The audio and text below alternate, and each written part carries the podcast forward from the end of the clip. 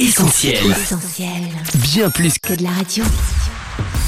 Le journal de la Bible. Le journal de la Bible. Christine et Laure. Que vous nous écoutiez en direct ou en podcast sur essentielbible.com, soyez les bienvenus dans le journal de la Bible. Avec Laure ici en studio, on est très contente de vous retrouver pour une nouvelle saison. Oui, salut Chris, le journal de la Bible fait sa rentrée et on est ravis d'être avec vous ensemble autour de toute l'actualité de ce livre unique qu'est la Bible. Voici tout de suite le sommaire. La Bible, un livre pour tous, y compris pour les plus démunis. Mais aussi un livre qui dérange, nous nous rendrons en Chine et en Afghanistan. Nous vous partagerons également une belle histoire de courage et d'optimisme en provenance des États-Unis. Sans oublier un hommage au pasteur David Yonguichot en fin d'émission. Active depuis déjà plus de 50 ans, la mission évangélique parmi les 100 logis s'investit dans un nouveau projet, offrir aux personnes sans abri une Bible, mais pas n'importe laquelle, Laure. En effet, les Bibles bon marché qui sont souvent distribuées au sans domicile fixe ne sont clairement pas adaptées. Taille de caractère trop petite, papier se déchirant facilement, sans parler d'une traduction française parfois difficile d'accès pour ces personnes dont le français n'est pas toujours la langue natale. Face aux besoins immenses du monde de la rue, la mission évangélique parmi les 100 logis prévoit d'éditer en 2022 une Bible de qualité qui devra répondre à des critères bien précis.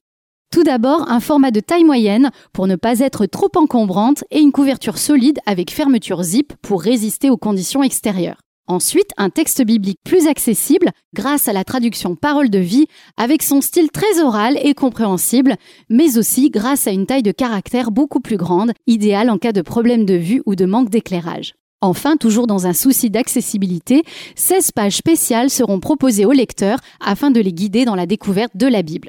Annoncée courant 2022 et éditée en collaboration avec l'Alliance biblique française, cette Bible de la rue sera précédée de la sortie d'un manuel de la rue. Il présentera la façon de mettre en place, dans nos villes européennes, une action à destination des personnes en situation d'extrême pauvreté. Le journal de la Bible. Christine et Laure. L'actualité de la Bible, malheureusement, c'est aussi la réalité des chrétiens persécutés parce qu'ils en possèdent une ou travaillent à sa diffusion. On parle d'abord de la Chine, Laure, où l'on a appris un dénouement judiciaire particulièrement injuste. En effet, en décembre dernier, plusieurs chrétiens chinois étaient jugés pour avoir participé à des, je cite, opérations commerciales illégales. Plus précisément, il leur était reproché d'avoir travaillé à la production et à la vente de Bibles audio. Le verdict a finalement été rendu public il y a quelques semaines. Quatre d'entre eux écopent de 1 à 6 ans de prison assortis d'amende. Fu Xuanjuan, considéré comme le principal responsable de ces ventes, est condamné à la peine la plus sévère, 6 ans d'emprisonnement et une amende de 200 000 yuan, soit plus de 26 000 euros. Cette affaire, Chris, confirme malheureusement la persécution croissante exercée sur les chrétiens en Chine. En l'espace d'un an seulement, la Chine est passée de la 23e à la 17e place de l'index mondial de persécution des chrétiens publié par l'organisation Portes Ouvertes. En deuxième position de ce triste classement depuis déjà plusieurs années, l'Afghanistan est un pays très risqué pour les chrétiens et le retour au pouvoir des talibans rend la situation encore plus difficile. Oui, c'est Rex Rogers, président du réseau chrétien de télévision par satellite, Sat7 TV, qui nous le confirme. C'est terriblement dangereux en ce moment pour les Afghans d'avoir quelque chose de chrétien sur leur téléphone, explique-t-il.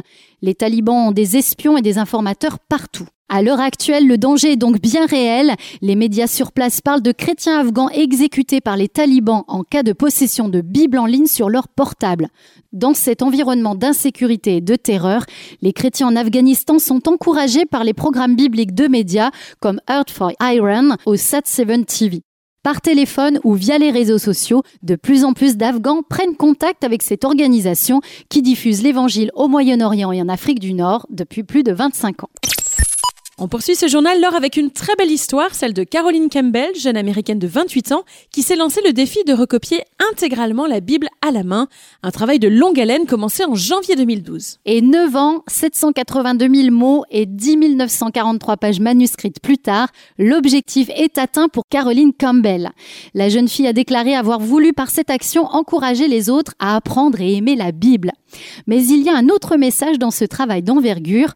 En plus du défi d'avoir recopié entièrement la Bible, il s'agit d'un beau message d'espoir pour les personnes handicapées et leur entourage, car Caroline est une jeune femme trisomique. Ses parents Kenny et Jennifer espèrent que l'exemple de leur fille pourra encourager des familles et des églises à être plus ouvertes envers les personnes atteintes de ce handicap. La mère de Caroline déclare à ce sujet, souvent les personnes se focalisent sur le négatif et non sur le positif, ils ne réalisent pas que Dieu leur a donné un cadeau. Le 14 septembre dernier, le pasteur David Cho, fondateur de la méga church Yoido Full Gospel en Corée du Sud, décédait à Séoul à l'âge de 85 ans. Considéré comme l'un des leaders chrétiens les plus influents du pays, il a joué un rôle déterminant dans la croissance de l'église coréenne. Et pourtant, rien ne le prédisposait à devenir pasteur et à annoncer l'évangile à des foules. Né en 1936 dans une famille bouddhiste, David Cho devient chrétien à l'âge de 17 ans. Atteint de la tuberculose et condamné par la médecine, le jeune homme est guéri miraculeusement. Convaincu que c'est Jésus qui l'a guéri, il lui donne sa vie, puis entre à l'école biblique pour se former. Cinq ans plus tard, nous sommes en mai 58 et le pays sort tout juste d'une violente guerre qui a fracturé la Corée. Le jeune Cho, 22 ans, organise ses premières réunions publiques à Séoul, dans le quartier de Yoido, sous une tente. Cinq personnes sont alors présentes. À cet instant, Personne n'imagine que la petite église pentecôtiste Yoido Full Gospel va grandir de manière exponentielle jusqu'à devenir la plus grande église du monde. En 2007, elle compte plus de 800 000 membres.